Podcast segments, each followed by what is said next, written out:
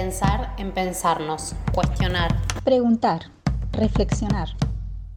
¿Existe un buen modo de categorizar los cuerpos? ¿Qué es lo que nos dicen las categorías?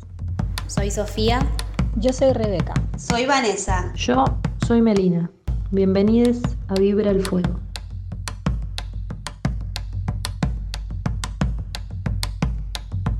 Muy buenas tardes a todos, ¿cómo están? Bienvenidos, compas.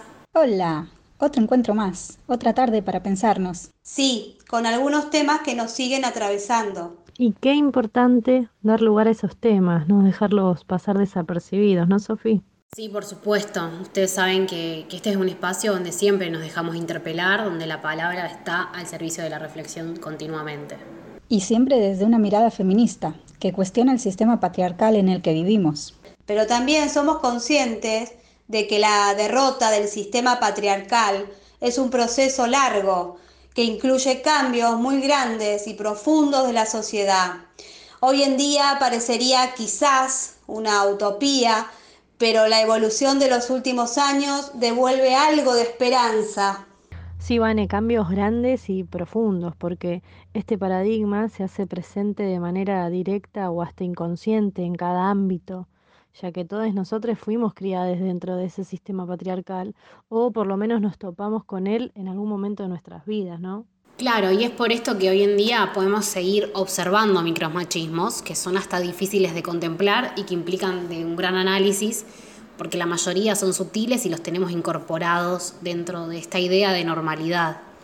Estos micromachismos son comportamientos abusivos, pequeños gestos sexistas ¿no? o machistas que ayudan a perpetuar los roles de género y atentan contra la igualdad y la autonomía de las personas. Y sumado a lo que dice Sophie, también es importante destacar que esa idea de masculinidad está fuertemente condicionada y hasta es creada por la misma sociedad, la cual incluye discursos o prácticas que se asocian a las diferentes formas de ser hombre, designando así el rol de los varones en la sociedad. ¿Y en qué espacios creen que esto se reproduce con mayor intensidad? Sin lugar a dudas en los medios de comunicación. Claro, prendes la tele y te encontrás con el hombre modelo hegemónico, ¿no? Musculoso, alto, forzudo, que salva a la mujer. Yo me salvo sola, ¿eh? bueno, volviendo al tema. Un espacio que en lo personal me preocupa mucho que suceda, donde se reproducen estos estereotipos de género y donde también se modelan masculinidades, son las escuelas. Tal cual. Justamente este fin de me llegó un texto de un autor que se llama Connell. ¿Lo conocen? Él explica a partir de reconceptualizar y repensar el género como una construcción que se enmarca dentro de un contexto histórico, social y cultural, la construcción de masculinidades, visibilizando el impacto que producen en estas las instituciones educativas. Les propongo que antes de seguir profundizando este tema, escuchemos un audio que nos enviaron compañeros de un centro de estudiantes del profesorado de educación física Romeo Brest, quienes justamente nos cuentan su experiencia.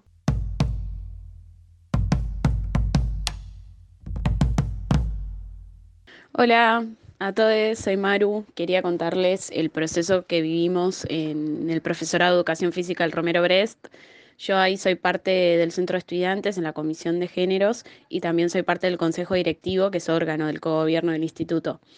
Y bueno, quería contarles que en el profesorado fue una lucha bastante importante la mixidad de cátedras. Em, hace aproximadamente 7, 8 años, por un error administrativo, del sistema de inscripciones, una cátedra quedó mixta.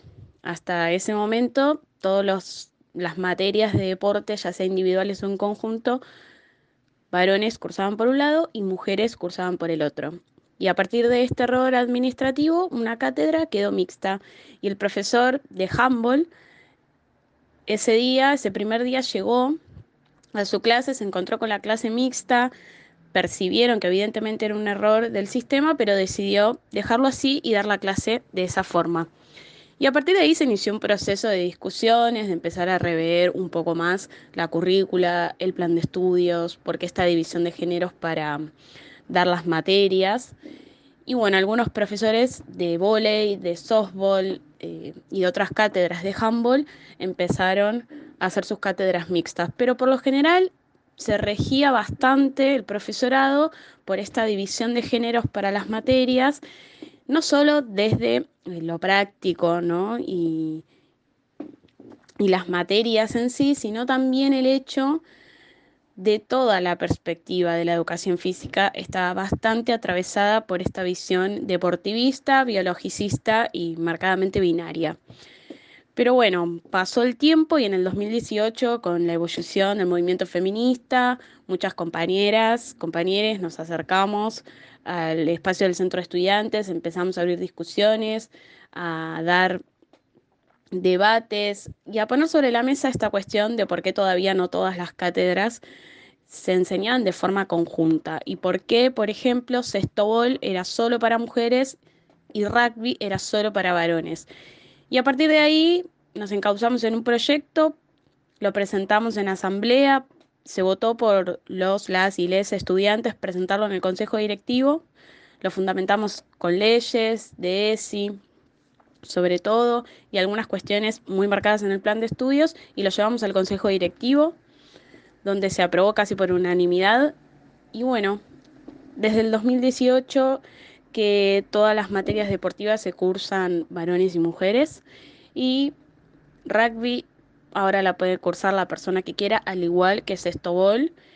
Y no solo desde la currícula y desde anotarse en las materias, sino que esta discusión tuvo su traslado o, o empezó a atravesar todas las materias del profesorado que, que, bueno, hoy en día seguimos dando esa batalla.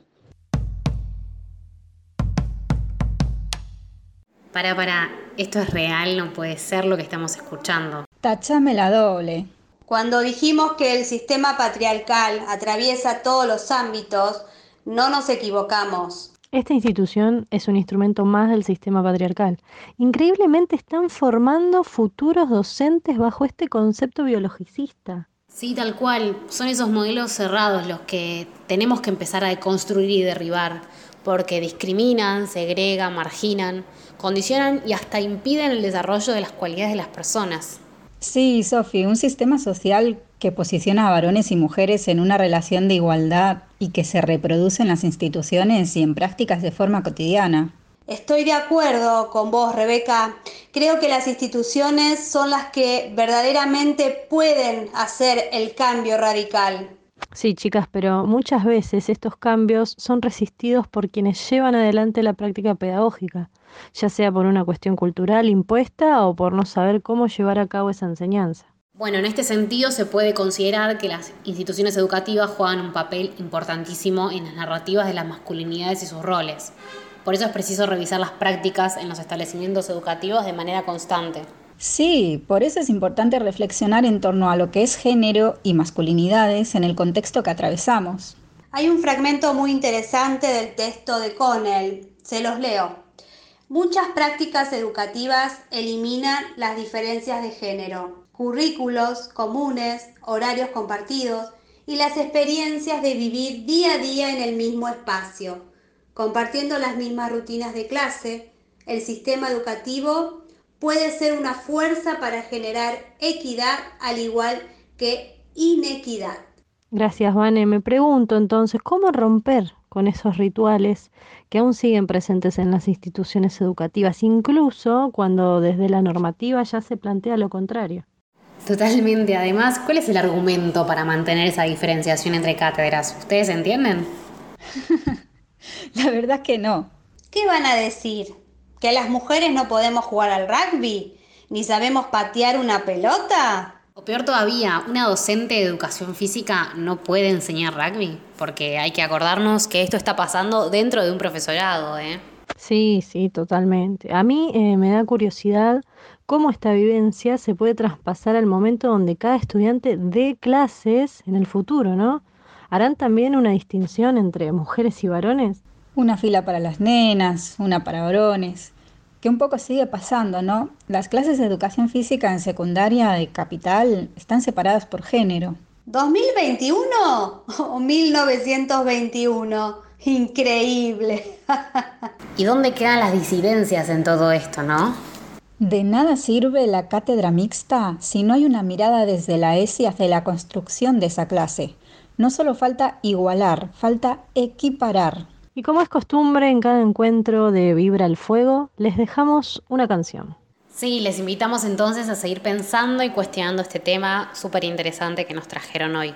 Excelente debate, compañeros, y a ustedes les dejamos con esta canción. ¿El fútbol va a ser de todos o no va a ser? Muchas gracias y hasta la próxima.